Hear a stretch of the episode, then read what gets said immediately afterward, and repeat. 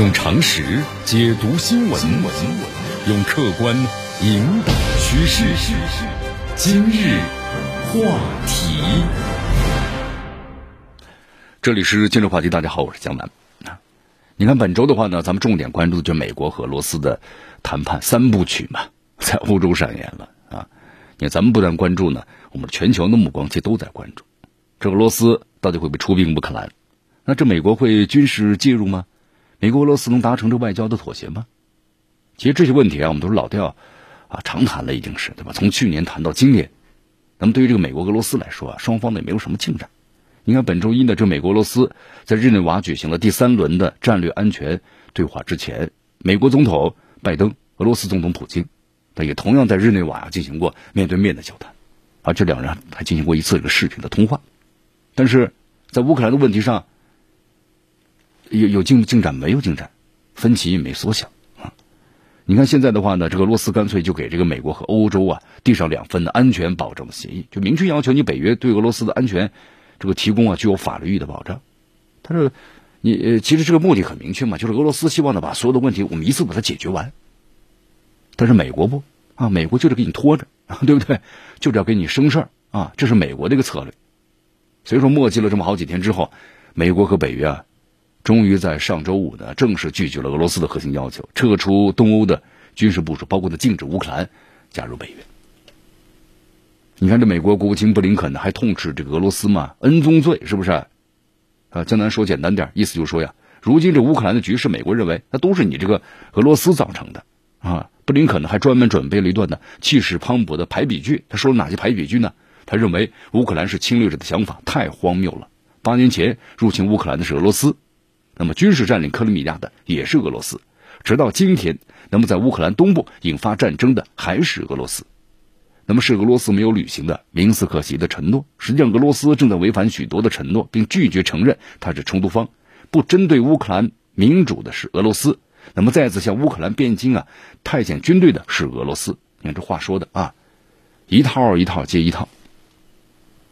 那么核心内容就是意思就是说，谈判没有突破。所以说，你看呢，这美国其实这个主基调都定下来了。呃，谈判的是谁呢？美国常务的副国务卿舍曼，基调都定下来了，你谈判还有什么发挥的空间呢？就没有空间了啊。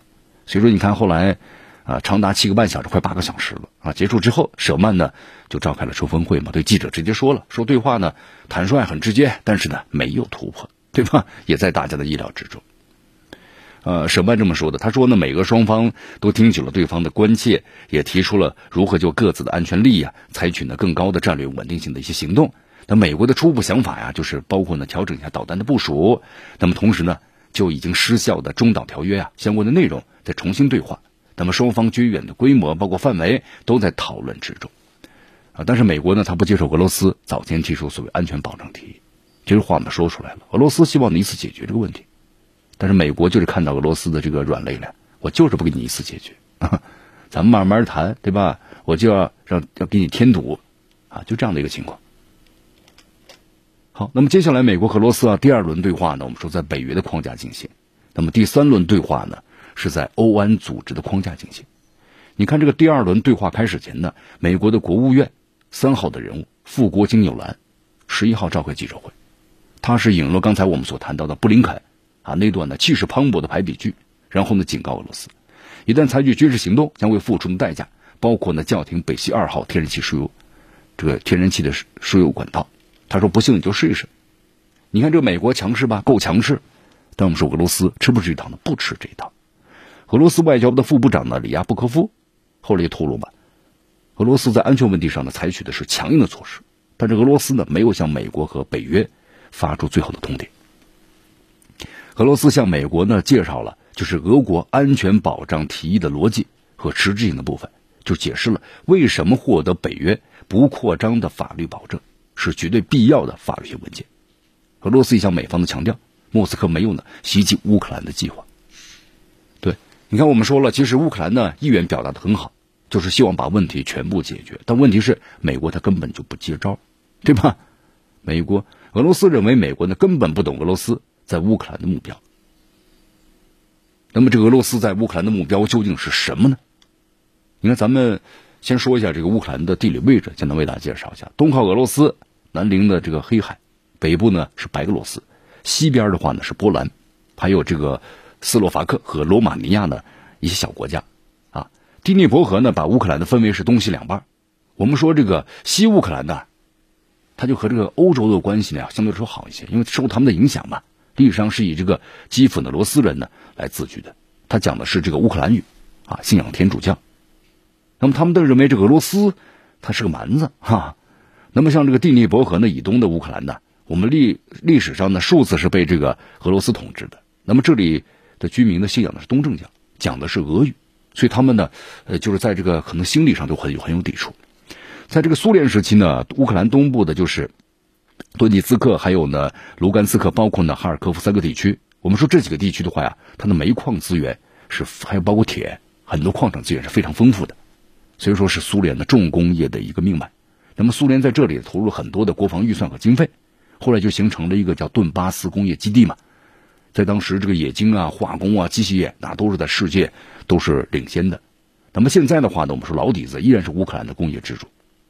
苏联这个解体之后呢，乌克兰东部的重工业基地啊，那就被这个继承了啊。那继承之后，你俄罗斯就兴兵了呀。那么在一四年呢，我们说乌克兰又爆发了亲欧的。示威游行活动，因为当时几十万的青年走上街头啊，和平示威，后来又发生了冲突啊，基辅呢一片混乱。那么俄罗斯的借机出兵，收复了克里米亚军港，然后呢迅速组织了空投。我们说克里米亚呢当时就并入到俄罗斯，但乌克兰心中呢是千分、千分万分的不满呢，对吧？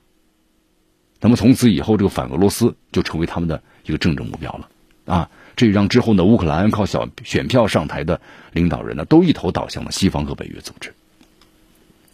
那么，在这个北约逐步东扩之后，我们说俄罗斯已经把底线的话呢非常清楚了。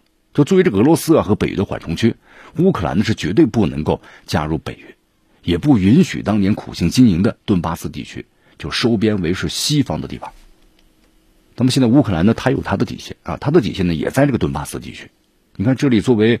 当年这个苏联计划，我们说经济啊配套的老国企，那么在解体之后的话呢，那也是它能够生产各种的，就是为俄罗斯提供的工业品，啊，原本老国企呢旱涝保收的好日子，但是现在呢，我们说因为这个乌克兰的亲西方的举动搞得一天不如一天了，再加上呢，我们说这个乌克兰东西部地区啊，那本身就有个民族的一个不认同感，所以说乌克兰的东部地区呢，长期都要独立，或者说要加入俄罗斯这么一个想法。那你作为这个乌克兰的政权，你允许吗？他肯定不允许，对吧？他不允许东部的独立，也不允许呢被俄罗斯蚕食。那凭他的实力又不够，那怎么办呢？借助于欧盟和这个美国的力量来抵挡俄罗斯。啊，另一方面呢，我说民族主义和反俄罗斯的口号，那就成为他们现在这些我们说执政者的什么手上的选票了。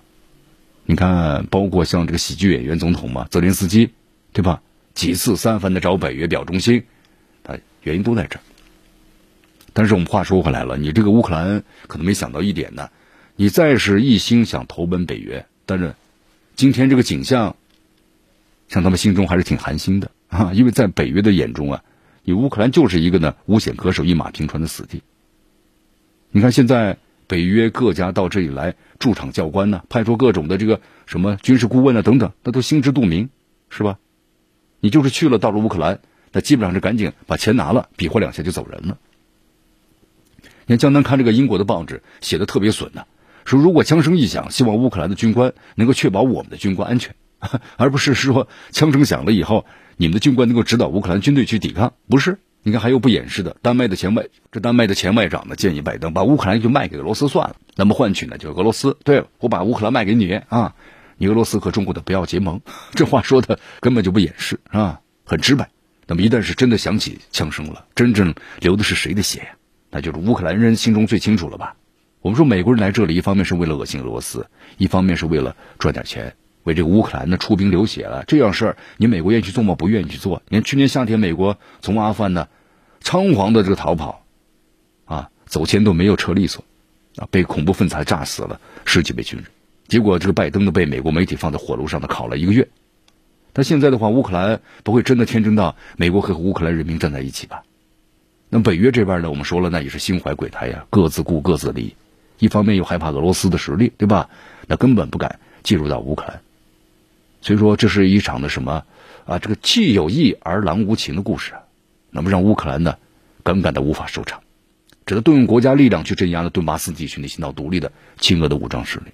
那俄罗斯这边呢，始终不真正的出拳，对吧？他也担心这个西方对他有这个经济上制裁。不过这几天呢，我们说哈萨克斯坦的动乱呢，那给了这个普京的秀肌肌肉的机会，是吧？是为这个吉安组织，然后呢，蓝色贝雷帽，俄罗斯精锐的快速反应部队等等，他表现的确实是非常非常的优秀。这普京用实际行动告诉西方，我俄罗斯的军队在半天之内就能够集结到这个哈萨克斯坦。那如果要是和乌克兰发生冲突的话，那简直是易如反掌啊！那再看这个美国呢，现在就是打嘴仗嘛。在军事上，美国是没有任何的，我们说恰当的部署和资源。那么经济上呢，美国主要是支持民间的民主机构。那么在历史上，我们说美国没有一位在任的总统访问过哈萨克斯坦，所以说在这个美国和俄罗斯之间呢，哈萨克斯坦呢都不用做选择。啊，这历史经验告诉我们，这个战场上你打不下来的，你谈判桌上也休想得到。用常识解读新闻，用客观引导趋势。今日话题。